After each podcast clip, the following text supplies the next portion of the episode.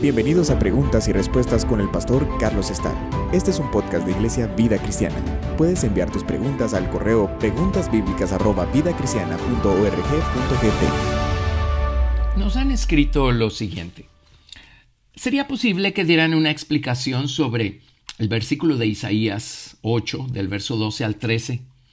Me había estado sintiendo muy inquieta investigando algunas noticias sobre geopolítica, y de pronto hoy me encontré con este versículo.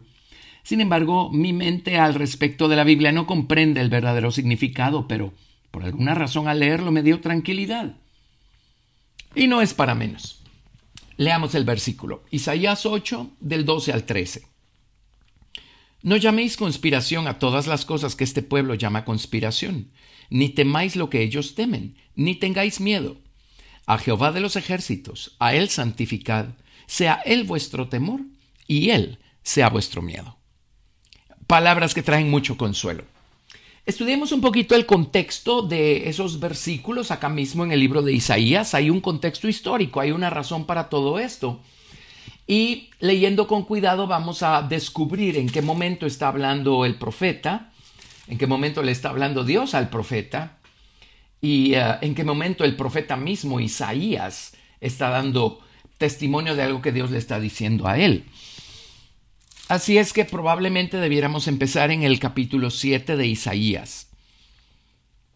En el capítulo 7, verso 17, Dios le está hablando a Judá. Y dice, Jehová hará venir sobre ti, sobre tu pueblo y sobre la casa de tu padre días cuales nunca vinieron desde el día que Efraín se apartó de Judá, esto es, al rey de Asiria. El Señor está profetizando a través de Isaías la, la invasión que tenía preparada el rey de Asiria en contra de Judá. Todo esto obedece al hecho que, primero, pues la casa de Israel al norte, las diez tribus, ¿verdad?, del reino del norte, y luego la casa de Judá, que eran las dos tribus del sur, Judá y, eh, Benjamín.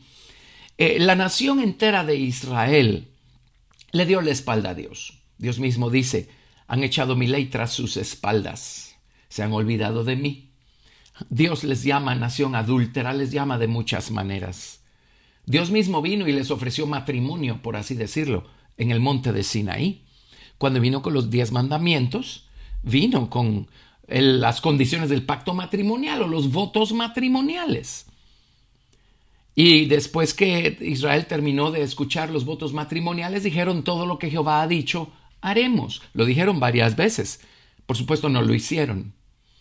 Pero cuando ellos entraron a la tierra de Canaán, empezaron a, corromperse con sus vecinos, con lo que hacían las naciones cananeas. Y lo que hacían las naciones cananeas fue exactamente la razón por la que Dios dictaminó que esas naciones tenían que ser destruidas.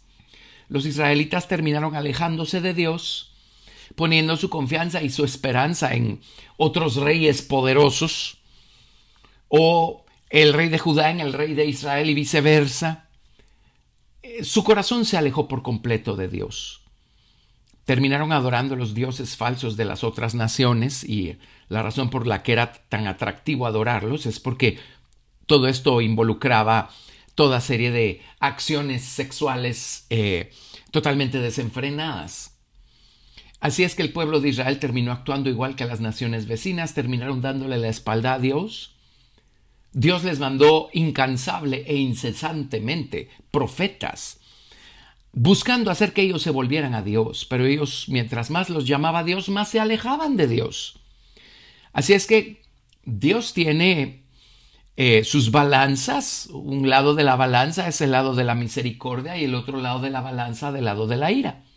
Cuando no respondemos del lado de la misericordia, pues Dios va a empezar a tratar con nosotros del lado de la ira. Así fue con la nación de Israel. Así es que el Señor está prediciendo esta invasión que vendrá por parte de los asirios y toda la destrucción que vienen a hacer los asirios. Entonces en Isaías capítulo 8 le dice Dios a, a, Isaías, toma una tabla grande y escribe en ella con caracteres legibles tocante a Majer Saslas, eh, Salal, perdón, Hasbas Majer Salal Hasbaz significa apresurado está el enemigo al botín o rápido a la presa. Todo eso significa, en otras palabras, es inminente la invasión de los asirios. y el botín es la casa de Judá y la casa de Israel. Entonces sigo leyéndoles Isaías 8.2. Y junté conmigo por testigos fieles al sacerdote Urías y a Zacarías, hijo de Jeberequías, y me llegué a la profetisa, la cual concibió y dio a luz un hijo. Y me dijo Jehová, ponle por nombre Majer Salal Hasbaz. Porque antes que el niño sepa decir Padre mío y Madre mía, será quitada la riqueza de Damasco y los despojos de Samaria delante del rey de Asiria. En otras palabras, estos, estos hijos que tuvo aquí Isaías con la profetisa, como dice eh, más adelante el verso 18, he aquí yo y los hijos que me dio Jehová somos por señales y presagios en Israel. Eh, el nacimiento del primer niño profetizaba el hecho de que los asirios iban a venir sobre los sirios, sobre Damasco, la ciudad de Damasco que quedaba al norte, y sobre eh, el reino del norte, las, eh, las diez naciones de Israel cuya capital es Samaria. Entonces dice, antes que el niño pueda decir Padre mío y Madre mía, los asirios van a venir sobre la ciudad de Damasco y van a venir sobre la ciudad de Samaria. Sigo leyendo, verso 5. Otra vez volvió Jehová a hablarme diciendo, por cuanto desechó este pueblo las aguas de Siloé, que corren mansamente, y se regocijó con Resín, estos eran los reyes de Siria, cuya capital es Damasco, y con el hijo de Remalías, este es uno de los reyes de, de Israel, de las diez tribus del norte. Aquí le está hablando a Judá y dice, oye Judá, no pusiste tu confianza en mí, sino que cuando había problemas, Fuiste rápido a buscar al rey de Siria y fuiste rápido a buscar al rey hijo de eh, Gemalías, eh, Remalías, perdón. Pero no me buscaste a mí. No buscaste las aguas de Siloé que corren mansamente. Siloé significa el enviado. En otras palabras, no me buscaste, sino buscaste ayuda, buscaste apoyarte en brazo humano. Entonces el verso 7 dice, aquí por tanto que el Señor hace subir sobre ellos aguas de ríos, impetuosas y muchas, esto es, al rey de Asiria, con todo su poder, el cual subirá sobre todos sus ríos y pasará sobre todas sus riberas. Y pasando hasta Judá, inundará y pasará adelante y llegará hasta la garganta, y extendiendo sus alas, llenará la anchura de tu tierra, oh Emmanuel. Está hablándole a Judá, pues, y dice, porque no me buscaron, porque se alejaron de mí, porque pusieron su confianza en brazo humano. El rey de Asiria va a venir sobre ustedes como una inundación. Verso 9 dice, Reuníos pueblos y seréis quebrantados, oíd todos los que sois de lejanas tierras, ceñíos y seréis quebrantados, disponeos y seréis quebrantados. Tomad consejo y será anulado. Proferid palabra y no será firme, porque Dios está con nosotros. Lo que está diciendo es, no importa qué hagan, no importa cuántas alianzas hagan, no importa qué piensen, ya está dicho y hablado que los asirios van a venir como una gran inundación sobre la tierra y van a acabar con todo lo que encuentren en el camino. Tanto con los sirios, cuya capital es Damasco, como con eh, Efraín o Israel o las diez naciones del norte, cuya es, capital es Samaria y Judá no se escapa, toda esta inundación va a venir sobre Judá también. Ahora, allí el profeta hace un paréntesis y nos dice lo que Dios le dijo al profeta. En medio de toda esta eh, inundación que viene, en medio de toda esta destrucción que viene y de esta profecía tan terrible, Dios le dijo al profeta las siguientes palabras. Isaías 8, a partir del verso 11. Porque Jehová me dijo de esta manera, este es el profeta, ¿verdad? Isaías está diciendo, en medio de todo esto Dios me dijo a mí, con mano fuerte, y me enseñó que no caminase por el camino de este pueblo, diciendo, no llaméis conspiración a todas las cosas que este pueblo llama conspiración, ni temáis lo que ellos temen, no tengáis miedo. A Jehová de los ejércitos, a Él santificad, sea Él vuestro temor, y Él sea vuestro miedo. Entonces Él será por santuario. Esto sí lo dijo Dios a Isaías de manera personal. Por eso nuestra hermana que nos hace la pregunta dice, leí estas palabras y me dieron tanta tranquilidad. Y en medio de los tiempos que nos ha tocado vivir, por supuesto que dan mucha tranquilidad. Lo que Dios le dijo a Isaías Isaías es, si tú no estás caminando como están caminando eh, el pueblo de Israel y Judá, tú no tienes por qué temer. Dios manda esas cosas para reprender a aquellos que están fallando, para hacer volver a aquellos que se han alejado.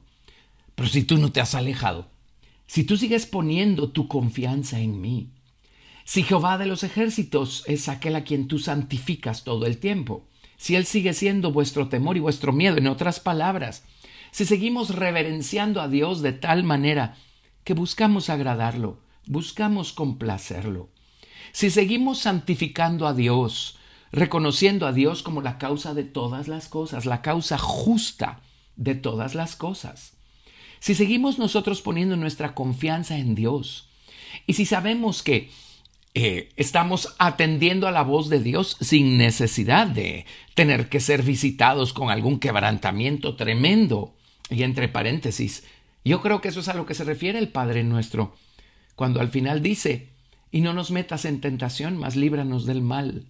Dios no tienta a nadie en el sentido de como el diablo nos tienta. La palabra tentación es prueba. Y yo creo que esa parte final de la oración del Padre nuestro es que no haya necesidad de pasar por una prueba para que entendamos. Que no haya necesidad de irnos al lado de la ira, cuando podemos muy bien entender del lado de la misericordia. Así es que Dios le dijo a Isaías, dice, eh, me dijo de esta manera con mano fuerte y me enseñó, dice, que no caminase por el camino de este pueblo. Cuando hay problemas, no busquemos como recurso número uno apoyarnos en nuestras propias habilidades, capacidades, conocimiento, o en el conocimiento, las capacidades o los recursos de alguien más. Busquemos a Dios. Y así Dios va a usar a alguien para ayudarnos, Dios nos lo mostrará. Pero busquemos a Dios. Doblemos rodillas. Santifiquemos a Dios. Señor, tú eres el Señor y tú sigues siendo santo, bueno, justo y recto. Tus juicios son siempre justos, fieles y verdaderos. Así es que tú sabes lo que estás haciendo, tú tienes todo bajo control. Qué actual se vuelve esto, ¿verdad? Nuevamente, haciendo referencia a los tiempos que nos ha tocado vivir. Estamos en medio de una pandemia. En nuestra generación no había ocurrido una, sino hasta ahora.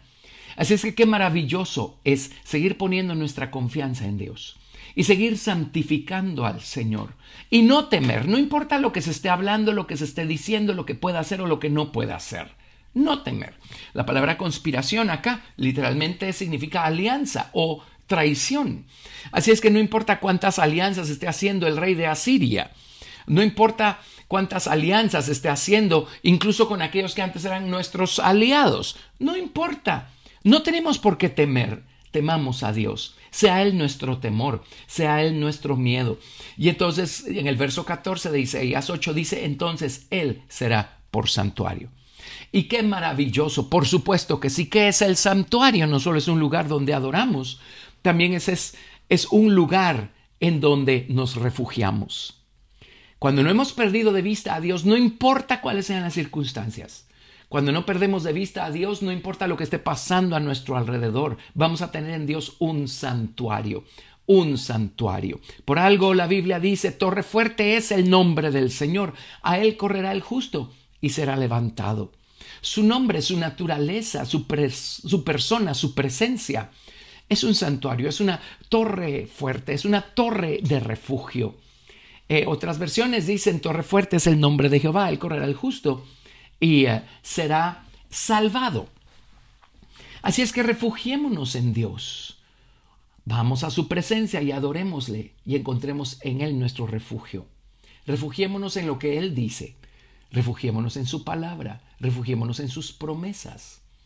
De paso podemos examinarnos a nosotros mismos y rebuscar en los rincones de nuestra mente y corazón si en algo no estamos agradando a Dios y ponernos a cuentas. Y Él va a ser nuestro santuario. Vamos a tener un lugar al cual ir, al cual recorrer, un lugar seguro. Y es el mismo lugar en donde habrá adoración y gratitud al Señor, continuo.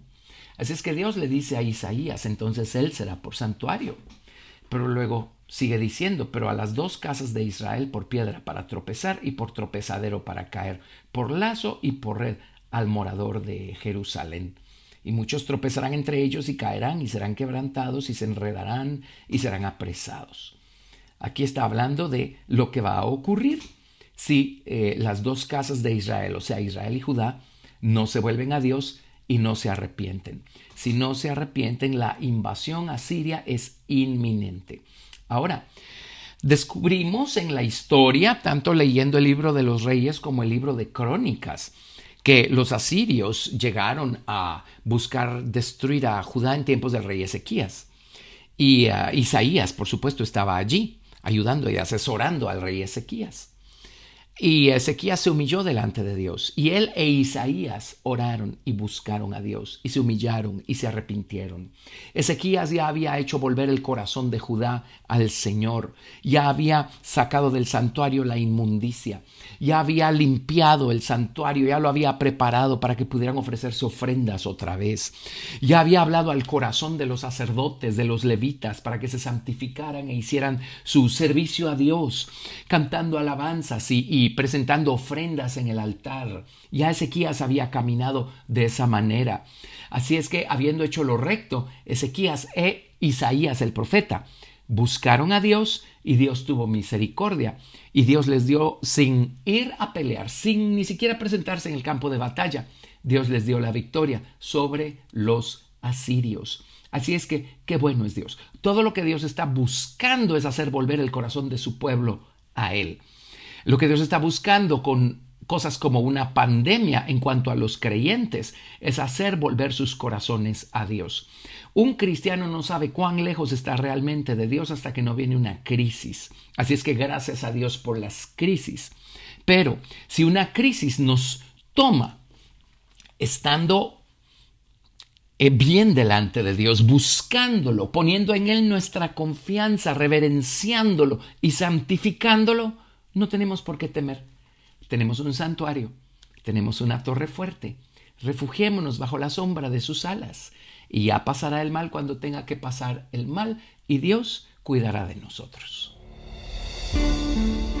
Gracias por escuchar Preguntas y Respuestas con el pastor Carlos Estal. Si deseas participar, recuerda enviar tu pregunta al correo preguntasbiblicas@vidacristiana.org.gt y no te pierdas el siguiente episodio porque tu pregunta puede ser la siguiente a responder.